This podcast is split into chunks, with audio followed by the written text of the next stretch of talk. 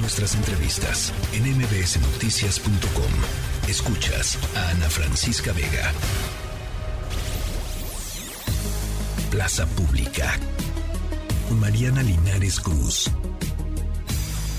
Ya estamos de regreso, son las 6 de la tarde con 40 minutos y escuchamos ¿Cómo te voy a olvidar? de Los Ángeles Azules. ¿Por qué? Porque hoy nuestro tema que nos trae Mariana Linares Cruz son los 15 años del MAC. Algo ad hoc para pues celebrar, digamos, estos 15 años. Mariana, buenas tardes, ¿cómo estás? Hola, Adrián, qué gusto escucharte, estoy muy bien, este, me gusta cuando nos podemos saludar y hacernos recomendaciones culturales de esta ciudad, a veces del país. Sí. Y, sabes qué, Adrián, eh, contarles un poco por qué elegimos esta canción, esta rolaza para acompañar la recomendación. Y es porque cuando yo visité el Museo Universitario de Arte Contemporáneo hace 15 años, nunca lo pude olvidar. nunca pude olvidar ese primer momento en donde yo eh, me enfrenté, digamos, así de vista, de golpe, a este emblemático ya edificio eh, que construyó el gran arquitecto Teodoro González de León, que fue inaugurado en el 2008, pero un poco es así el MOA, que es esta primera imagen, y no sé si tú concuerdes, Adrián, este primer momento en donde antes de entrar ya te llama, se te queda en la memoria, se te graba pues también en la emoción de lo que implica el Centro Cultural Universitario. Es un museo que desde fuera, y mira que no hemos entrado, ya llevo cuatro minutos, eh, te da toda una panorámica de posibilidades con ese espejo de agua, pero que también hace un cruce muy bonito que le, con, el, con el cielo, con las nubes, dentro de este centro cultural en donde pues no se ve como que incorporado en el 2008. Mariana, es que, es que el diseño de, de esta parte de, de, todo el complejo universitario de verdad es, es, es hermoso, es bellísimo y ya lo decías, ¿no? Es como tomar una fotografía con tus ojos y, y, ya lo decías y lo relacionabas muy bien con esta canción de Los Ángeles Azules, ¿cómo te voy a olvidar, ¿no? Estas imágenes que se quedan de, de por vida en nuestra memoria, en nuestra mente y por supuesto en nuestros corazones porque traen eh, buenos y gratos eh, recuerdos.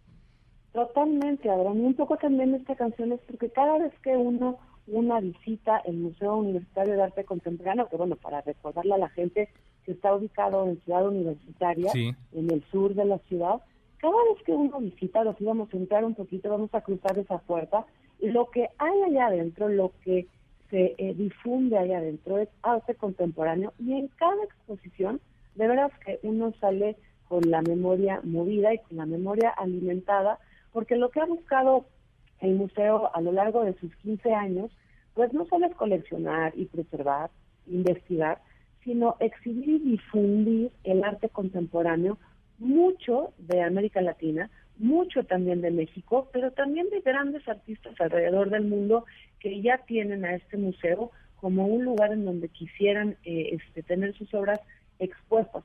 Por lo pronto decirles que eh, tienen más de 2.126 obras que se han exhibido aquí a lo largo de 15 años por 364 artistas. A mí siempre me encanta la numeralia porque es como un poco que nos, nos sitúa, ¿no? Y son exhibiciones de artistas que eh, han empezado su obra desde 1952. Por eso también es importante que es contemporáneo, ¿no? Por eso también es importante que se ha vuelto muy emblemático de las obras y de la de la movida artística de todo el mundo a partir de mediados de, del siglo pasado.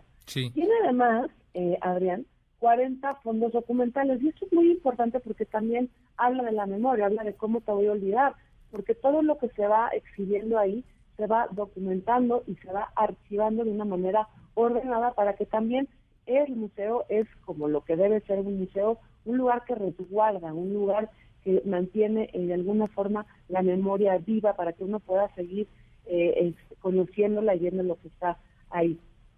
Es muy importante, a mí me pone muy, muy, muy contenta, más siempre me pone contenta de este museo, pero ahora para festejar sus 15 años, les pido por favor que no se pierdan la exposición que está preparada para celebrarlo, que se llama Juego de Niñas, Juego de Niños 1999-2022, del artista Francis Alice. Francis Alice eh, es un artista belga, pero vive hace mucho tiempo en la Ciudad de México.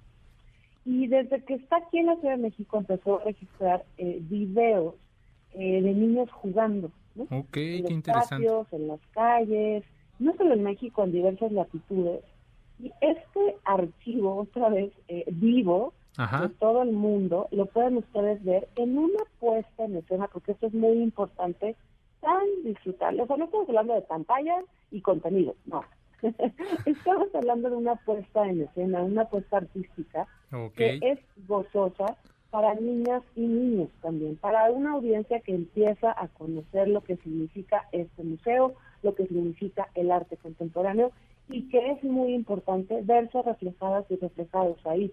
Cuando uno ve una obra de arte, lo que le conmueve es que hay algo propio que, que está ahí, ¿no? En esas obras de arte. ¿Y qué? Entonces, esta exposición, perdóname, dime. No, digo, qué, qué interesante mostrar eh, eh, cómo juegan los niños en diferentes latitudes de, del mundo, no solo en nuestro país. La verdad es que en cuanto dijiste juego de niños, eh, me, me, me entraron ganas y emoción de ir a ver pues cómo se practican estos diversos juegos en todas las latitudes, ¿no? Cómo encuentran la diversión, lo, la, la, niñez de, de, nuestro planeta, la niñez de nuestro país y, cómo lo, lo, hacíamos nosotros, porque inmediatamente me remonté, digo, ya van a decir que estoy bien viejito, pero yo sí jugué canicas, trompo, yoyo, esos juegos que se han ido se han perdiendo eh, eh, con el paso de los años, pero, pero bueno, la verdad es que se, se me antoja mucho disfrutar de esta, de esta exposición que ya nos dices de este artista belga. Y tienes toda la razón, Adrián, porque uno cuando ve esos videos, pues recuerda su propia infancia. ¿no? Por eso, sí. otra vez, ¿cómo te voy a olvidar? Porque el arte te remite a momentos de tu vida que ya se fueron en el tiempo, pero que siguen en, en las emociones y en la reflexión. Y el MOAC siempre ha tenido esa, pues esa, esa misión, ¿no? Eh, de estar recordándonos a través de, del arte quiénes somos como sociedad, quiénes somos en lo colectivo. A mí me gusta también, y lo recalco mucho, que es un museo que habla de obras en lo colectivo, cómo aportan esas obras de arte al resto de la sociedad, no necesariamente como otros museos que son, digamos que colecciones más personales o más privadas, sino que siempre en el MOAC encontramos la la, la, injerencia del arte en la vida cotidiana y en la sociedad. Así que festejamos este museo, que además es ya emblemático en todo el mundo, cumple apenas 15 años, es muy joven, pero tiene una identidad muy clara. Eh, lo, visitan miles y miles de personas, está abierto de martes a domingo y tienen unas redes también muy divertidas, muy eh, fáciles para todo tipo de, público y audiencia, que es arroba muac-unam y su sitio en específico es muac.unam.mx, una página que van a encontrar una cartelera y el resto de los archivos. Solo agregaría que el MUAC siempre se va adaptando. En la pandemia abrieron esta sala virtual, muy eh, importante porque fue la primera en México en ese momento de abrir una sala virtual, ¿no? Que recordemos que en aquel momento era como, hola, pero el recorrido y el audiovisual. Y, entonces, el MUAC tuvo este primer momento y esta sala se mantiene abierta para la gente que pues quiera disfrutarlo de manera digital. Mariana, pues estaremos muy eh, contentos de celebrar estos 15 años y por supuesto una visita obligada, y no digo obligada, más bien con mucho gusto para pues celebrar esto que ya nos mencionas, un museo muy joven, pero muy interesante y de gran relevancia que ha cobrado a lo largo de estos 15 años. Gracias, Mariana. Gracias a ti, Adrián. Muy buena tarde para ti y para toda la gente que nos escucha. Buena tarde, un abrazo. La tercera de MBS Noticias.